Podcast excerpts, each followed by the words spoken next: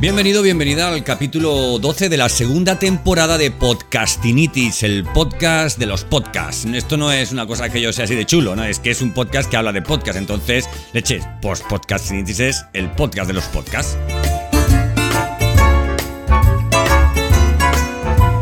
Hoy quiero hablarte de, oye, ¿de dónde salió esto de los podcasts? ¿Cómo, cómo empezó? ¿Cómo surgió? Pero, pero no voy a aburrirte con fechas, ni voy a decirte, pues esta persona hizo esto, el otro puso la primera piedra, no, no. Quiero que te hagas una idea general más o menos de dónde vino esto realmente, de qué elementos fueron los, los más importantes, ¿no? Para que hoy tengamos este, este formato tan, tan, tan bestia. Eh, y bueno, espero que, que aprendas lo máximo, lo máximo posible.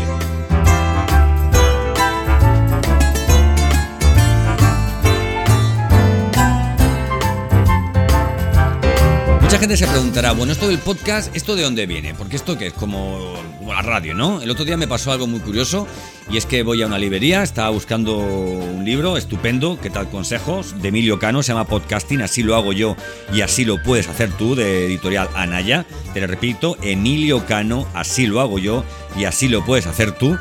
Eh, y bueno, iba buscando, el, iba buscando el libro porque no quería comprarlo en Amazon, digo, voy a irme a una, una librería de una librería de barrio, ¿verdad? Y me voy a la librería de barrio, bueno, a una, otra, otra, otra, y me di cuenta de lo mismo en las tres librerías diferentes a las que fui, que no sabían cómo se escribía podcasting. Digo, bueno, oye, estoy buscando libros sobre podcasting, ¿no? Concretamente uno, pero bueno, dime los, los que tengas. ¿Podcasting? ¿Podcasting? No, no, podcasting no, eh, podcasting. ¿Con T? No, no, con D. ¿Podcasting? No. Bueno, al final es una es una. Me hizo que pensar bastante, ¿no? Porque bueno, hay unos datos bastante interesantes y es que el 56% de los, eh, de los internautas en nuestro país escucha podcast, ¿verdad? Entonces, ¿qué pasa? ¿Que los que escuchan podcast no, no venden libros, por Dios?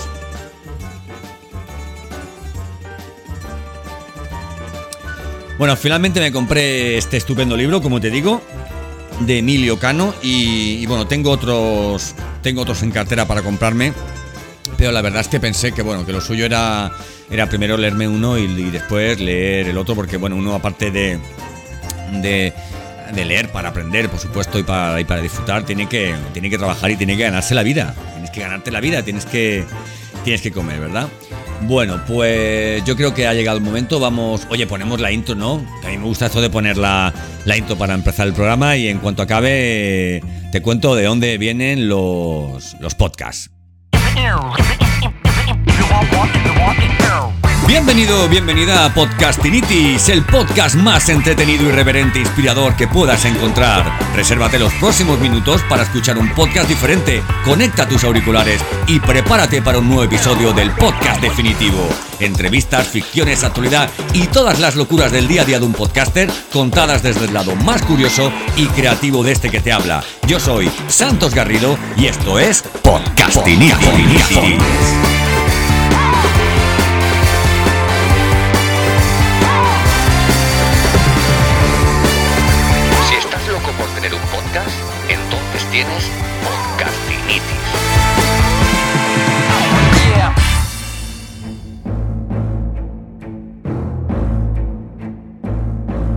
Bueno, querido, querida, esto de los podcasts tiene más años que, que Matusalén.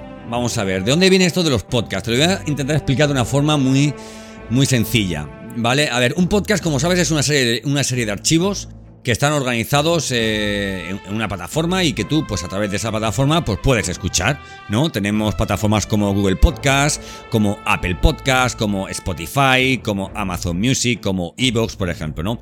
Pero ¿cómo llega nuestro audio que nosotros grabamos? ¿Cómo llega a todas esas plataformas, ¿no? Y cómo, y cómo es posible que cuando tú, tú grabas tu podcast en tu plataforma de alojamiento, oye, se queda grabado y automáticamente se va a todas las plataformas. ¿Esto cómo es posible?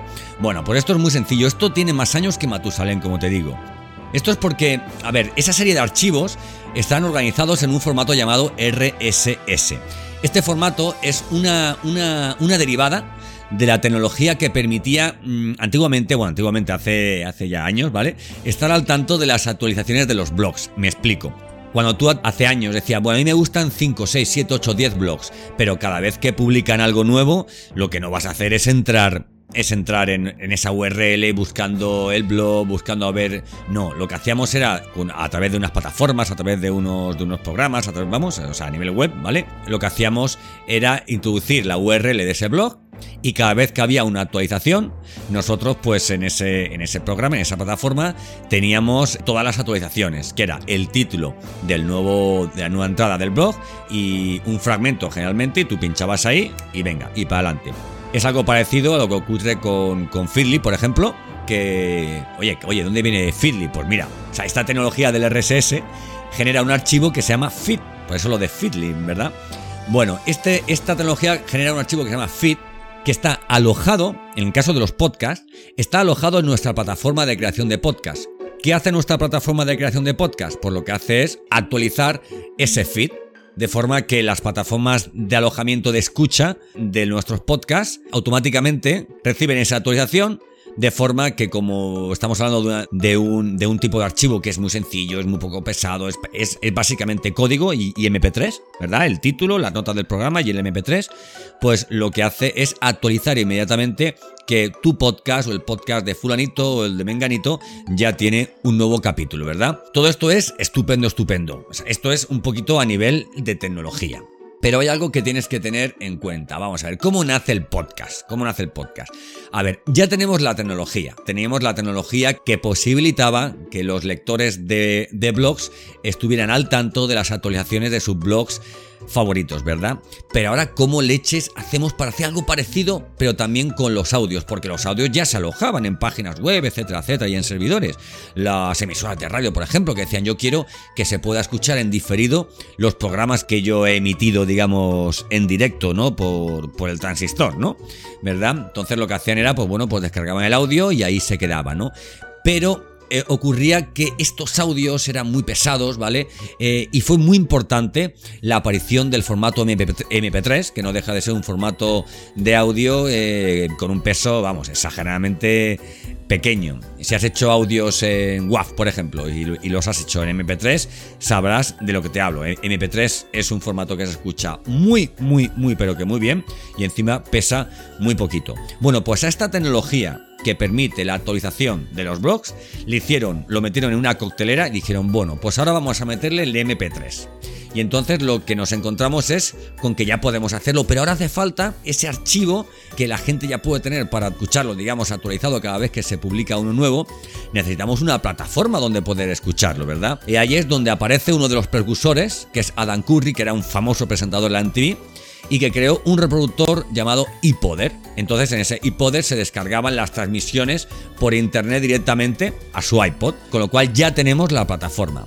Pero querido, querida, llega Apple y dice, yo tengo aquí una cosa que se llama iPod y hay algo que se llama broadcast, que es difusión en inglés, y un señor, un señor que se llama Ben Hamesley, contrae esas dos palabras, iPod y broadcast, y genera la palabra podcast. Ahí es nada. Estamos hablando del año 2004.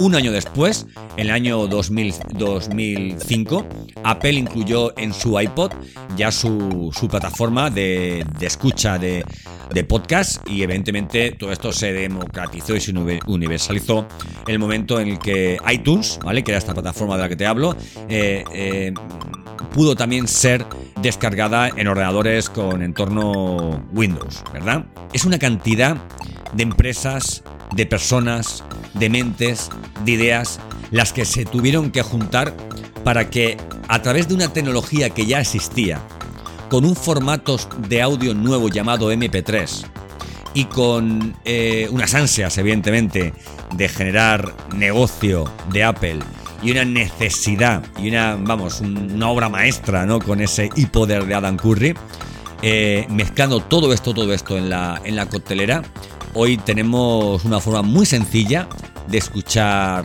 podcast en la palma de nuestra mano a través de, altavoces inteligentes, eh, nuestro mismo ordenador y, bueno, básicamente nació así, como, como nace todo, ¿no? por la necesidad de, un nuevo formato, por la necesidad de que ese formato sea accesible y bueno, y por la capacidad de muchas personas de que esto ocurra. Si te ha gustado este capítulo, me puedes seguir en santosgarrido.com, mis redes sociales. Háblale de mí a este podcast. Oye, conozco a alguien que hace podcast sobre podcast. ¿Quieres lanzar un podcast? Sígueme en santosgarrido.com. Ahí tienes ochenta y pico capítulos de podcastinitis.